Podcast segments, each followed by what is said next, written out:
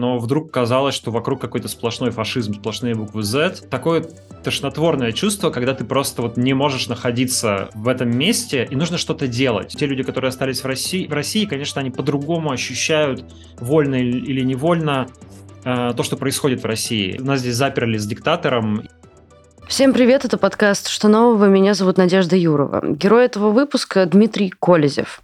Журналист, руководитель интернет-издания It's My City, посвященного жизни в Екатеринбурге, а также главный редактор издания «Репаблик». После начала войны Дмитрий уехал из России, а 9 ноября МВД России объявила его в розыск. Сегодня мы поговорим об уголовном деле против него, журналистике и оппозиционном Екатеринбурге. Дмитрий, здравствуйте. Расскажите, где и как вы вообще узнали о том, что вас объявили в розыск? А, я узнал дома, э, сидел с утра, начал работать и прочитал, мне кто-то переслал сообщение из телеграм-канала «Дождя», а потом от «Медиазоны» о том, что я в базе розыска, вот так я узнал. Мне кажется, все, э, примерно все, кто в моей ситуации находится, как-то вот так и узнают. Ожидаемо это было для вас? Ну, в целом, да, потому что, в общем, понятно же, в какой ситуации мы все находимся. Журналисты, которые уехали из России и пишут э, что-то, что не совпадает с точки зрения российской власти. В общем, мы знаем, как работает это все сегодня. Поэтому, да, в целом ожидаемо, хотя, как всегда, в то же время и неожиданно. Вы говорите про то, что журналисты в изгнании, мы уехали, работаем не из России. А когда вообще вы уехали из России? Что стало для вас какой-то последней чертой, когда вы поняли, что все точно нужно ехать? Смотрите, а, я уехал быстро после начала войны. 28 февраля я уже улетел из России. А, как только началась война и как только появились сообщения о том, что вот э, готовится принятие этих чудовищных законов о военной цензуре, я решил уехать. Э, по, ну, вот по двум причинам. Первое – это то, что стало понятно, что в ближайшее время станет совершенно невозможно работать в России, а, а у меня есть э, и личные, и, и не личные профессиональные проекты, которые мне хочется продолжать вести, продолжать высказываться, продолжать рассказывать о том, что происходит, и не быть ограниченным э, угрозой там ареста э, или какого-то, не знаю, уголовного наказания в России. Поэтому это самая главная причина. Ну, а такая больше эмоциональная причина, наверное, вы помните, когда случилось 24 февраля, какая-то была совершенно странная атмосфера в России. Сейчас задним числом может кажется, что все это, конечно, было немножко преувеличено в наших головах, да, но вдруг казалось, что вокруг какой-то сплошной фашизм, сплошные буквы Z, а, люди поддерживают войну, и э, нас какое-то меньшинство людей, которые говорят, какой кошмар вообще, что происходит, зачем вы начали эту ужасную войну, а всем вокруг либо без разницы, либо они за. И такое тошнотворное чувство, когда ты просто вот не можешь находиться в в этом месте, и нужно что-то делать. То есть нужно, э, учитывая законодательство, делать что-то такое, что с высокой вероятностью приведет тебя в тюрьму, либо уезжать и делать это из другого места. В моем случае, так как я журналист, ну, в общем, писать, говорить, э, руководить э, журналистскими проектами и коллективами. я выбрал второй вариант. Я э, не хочу в российскую тюрьму, откровенно скажу. Мне кажется, что и для меня, и для общества будет полезнее, если я буду заниматься тем, чем я занимаюсь, из какого-то более безопасного места. Про Екатеринбург давайте поговорим. А, вообще довольно оппозиционный по меркам России город считается. А, как войну восприняли местные жители? Ну, противоречивый город, я бы сказал. То есть, действительно, у него есть такой э, флер как бы оппозиционности. Там Ройзмана избрали мэром, там такая давняя демократическая традиция, которая еще с начала 90-х идет, потому что было много разных центров власти, постоянная борьба разных политических группировок, на чем жило огромное количество СМИ и всяких полунезависимых политиков, а, и эти, эта культура, эти традиции а, отчасти сохранились. Но в то же время там есть э, Симоленд знаменитый, где люди устраивают за путинские флешмобы, и вот последний раз они там пели какую-то песню с Викой Цыгановой про чувака Вагнера.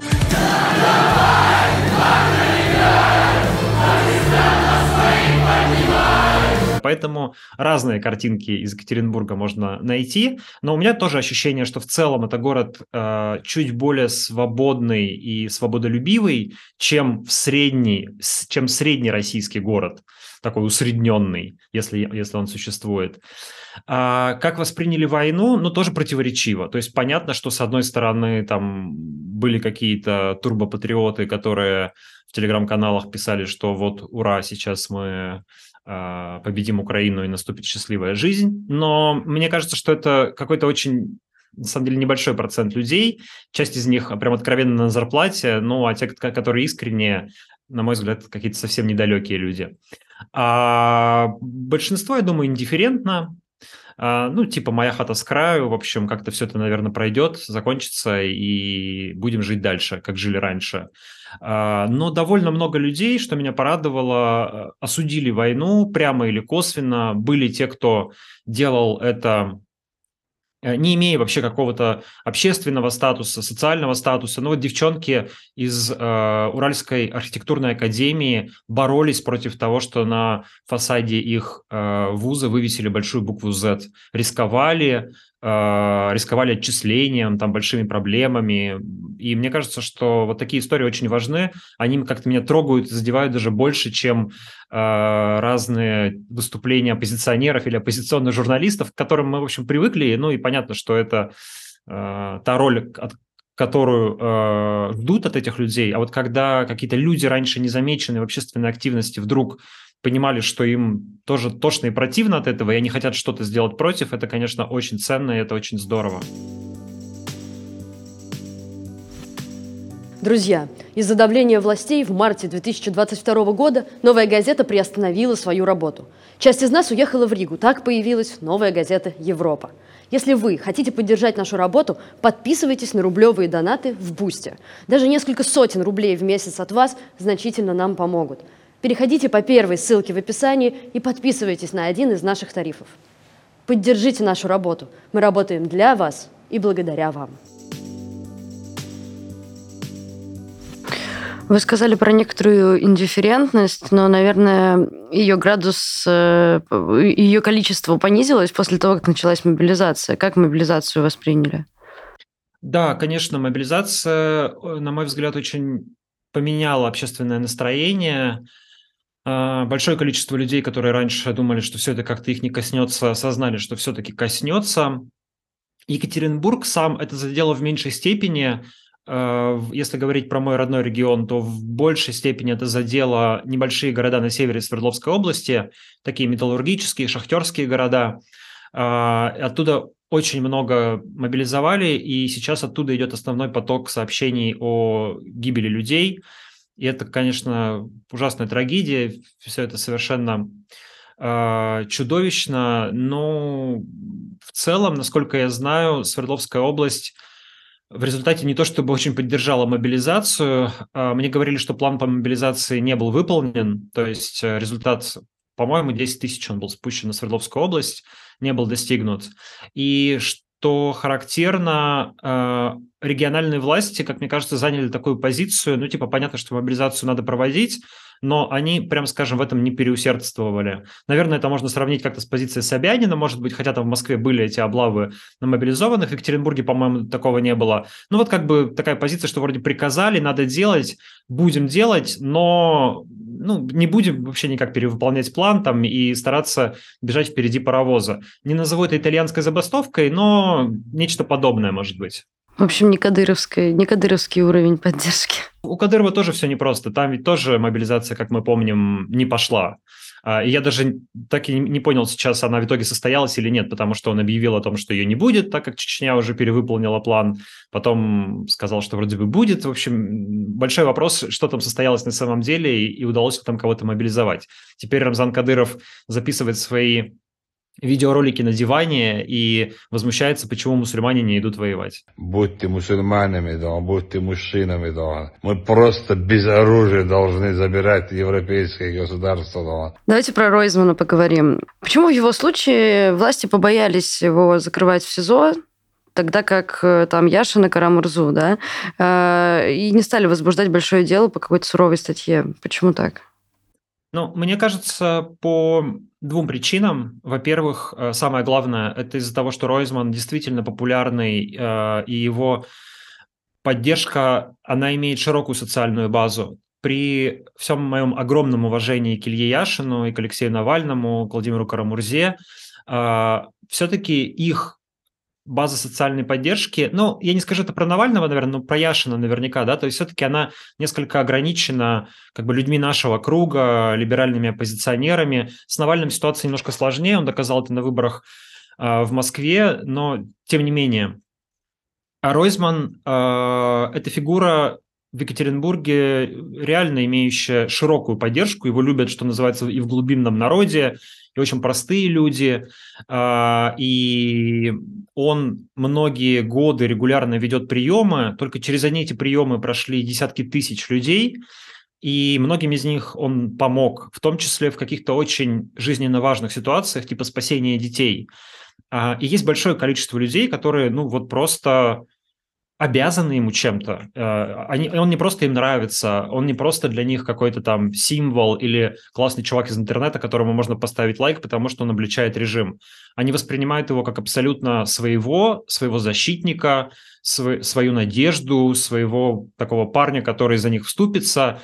А, ну, это общественная, общественная поддержка дорогого стоит. И если ты такого человека сажаешь в тюрьму, во-первых, ты повышаешь, серьезно повышаешь градус общественного недовольства, и повышаешь риски протестных акций. Э, это во-первых. А во-вторых, э, в то же время, при всем этом, Ройзман достаточно аккуратен. А, он, я бы сказал, не давал а, особых поводов обвинить себя в том, что он пытается получить власть.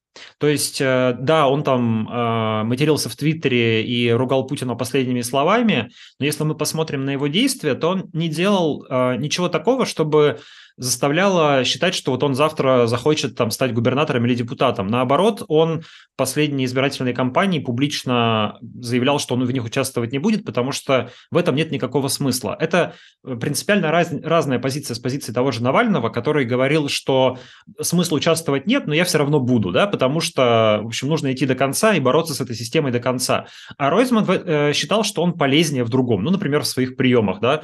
Он считал, что бесполезно пойти из сгореть, видимо, в этом пламени, э, сесть в тюрьму, и чтобы что, быть там узником совести живым символом, он, как я понимаю, считал, что э, он полезнее горожанам в другом. И для власти, наверное, это чуть безопаснее все-таки, потому что если человек прямо не декларирует, что он хочет получить власть, то ну, вроде как он не представляет такой большой угрозы. Я думаю, что сочетание этих двух факторов, высокая популярность и а, определенная осторожность – долгое время уберегала его вообще от уголовного дела, но когда это уголовное дело все-таки появилось, что, видимо, неизбежно в современной России, а, все-таки мера пресечения была сравнительно мягкой. В общем, про нашу, про нашу общую боль. Практически все независимые СМИ, которые существовали в России, покажется, уехали из России, да, потому что испугались закона о фейках, э, уголовных дел и так далее. Лично вам стало тяжелее работать или особо ничего не изменилось? А, если говорить про издание «Репаблик», где я являюсь главным редактором, то тут вообще ничего не изменилось. То есть это издание, оно Э, больше ориентирована на реплики, комментарии, колонки, оценки, аналитику, и э, это предполагает меньше работы в поле. У нас выходят некоторые репортажи, до сих пор выходят, э, но все-таки вот такой журналистики факта, репортажной журналистики у нас гораздо меньше, чем журналистики мнений. И поэтому, в общем, Тут совершенно без разницы, откуда ты работаешь, что я, э, я был главным редактором издания «Репаблик», которое вроде как считается всероссийским и федеральным, живя в Екатеринбурге. Что там я в основном сидел в интернете, в Зуме, э, в мессенджерах и, в Google Docs и читал тексты, и потом э, публиковал их на сайте. Тем же примерно я сейчас занимаюсь в Вильнюсе. С этой точки зрения разницы никакой нет. Ну, э, только то, что, конечно, ты все мы, наверное, сегодня чувствуем определенную э, расхождение со своей аудиторией, потому что те люди, которые остались в России, в России, конечно, они по-другому ощущают вольно или невольно э, то, что происходит в России. И здесь понятно, что наши мировоззрения начинают чуть-чуть расходиться. Но у «Репаблика» довольно много читателей было вне России всегда, и даже до 24 февраля до трети читателей. Сейчас, я думаю, уже до половины, наверное, наших читателей живет за границей. Поэтому мы в каком-то смысле и эмигрантская СМИ тоже. Что касается издания It's My City, где я являюсь учредителем, с ним немножко сложнее, потому что это городское издание, и оно работает вот именно в поле, что называется. Там журналисты, э, часть журналистов остается в России и работают в Екатеринбурге. Те из них, которые пишут про политику, мы их э, ну, анонимизировали, постарались сделать так, чтобы они меньше светились и максимально их э, как-то обезопасить. Но, конечно, все равно есть определенные риски. Кто-то уехал, а, но кто-то остается. И вот в этому медиа работать э, стало ну, сложнее, конечно. Как нам не потерять связь все-таки с аудиторией? Вот это вот то, что, о чем вы сказали насчет тех, кто остался. Это очень сложный вопрос. Я часто о нем думаю. Тут э, есть а, большая проблема. С одной стороны, мы вроде бы в лучшей ситуации, чем, скажем, эмигранты 70-х годов 20 века, которые уезжали и теряли вообще всякую информационную связь с Россией. Обмен шел письмами, звонками, которые могли прослушиваться и которые были так себе по качеству, по продолжительности и так далее. Вот недавно перечитывал Довлатова, которому э, рукопись его первой книги «Зона» прислали перевезли в Соединенные Штаты какие-то француженки, которых он там, которым он выдал микрофильмы как, как шпионкам, точнее, которым люди в России выдали эти микрофильмы. А в наше время все проще. Мы, к счастью, можем общаться с помощью мессенджеров, э, с помощью видеосвязи, разговаривать с людьми, которые остаются в России. И мы видим, что довольно многие наши коллеги успешно продолжают освещать события в России, даже писать репортажи о том, что происходит в России или, скажем, в оккупированных частях Украины, а, находясь при этом географически в Европе. И многие эти репортажи довольно крутые, довольно достойные, и э, журналистика в этом смысле не умерла, она продолжается, это здорово. Но вот какая-то, какой-то ментальный разрыв, э, мировоззренческий разрыв, конечно, есть с людьми, которые остаются в России. Во-первых, потому что они больше рискуют, им сложнее высказываться. Во-вторых, потому что, наверное, тут работает такой эффект, ну, эффект, эффект изоляции, а, особенно после европейских решений о том, что россияне не смогут въезжать во многие европейские страны по шенгенским визам, я чувствую, как даже среди людей, которые оппозиционно настроены, не поддерживают войну и выступают против Путина, даже среди них появились такие ну, какие-то обиженные, что ли, нотки о том, что вот, дескать, э, мы здесь, нас здесь заперли с диктатором, и выкручивайтесь как хотите. Вы все уехали, а мы остались. И вы, вы там можете писать э, э, о том, что происходит, и какой Путин плохой, и как нам всем дальше жить в России, но вы-то не в России, а мы в России, да, и мы лучше понимаем. Э, и это даже иногда сложно объяснить рационально, какими-то словами. Это где-то на уровне подкорки, да, на уровне каких-то инстинктов и рефлексов. Но просто когда ты понимаешь, что тебя может, э, как тебе могут в 6 утра прийти с обыском в любой момент, это совершенно другое ощущение жизни, чем когда этой опасности нет. Наверное, преодолеть полностью этот разрыв невозможно, но, э, по крайней мере, о нем нужно думать, его нужно замечать, нужно как можно больше говорить с людьми в России, России и пытаться поставить себя на их место, пытаться понять, что они чувствуют в данный момент, а, не отрываться от них, ну и уж точно не превращаться в снобов, а, которые а, уехали и рассказывают россиянам о том, как им жить дальше, находясь за границей в безопасном положении. Друзья, мы очень просим вас подписаться на наш канал, написать нам комментарий, поставить лайк. Это очень-очень нам поможет говорить на большую аудиторию о том, что мы считаем очень важным. Если вы хотите поддержать работу независимых журналистов, вы можете это сделать. В описании к этому видео есть ссылочка. Спасибо, что вы с нами. Ваша Новая газета Европа.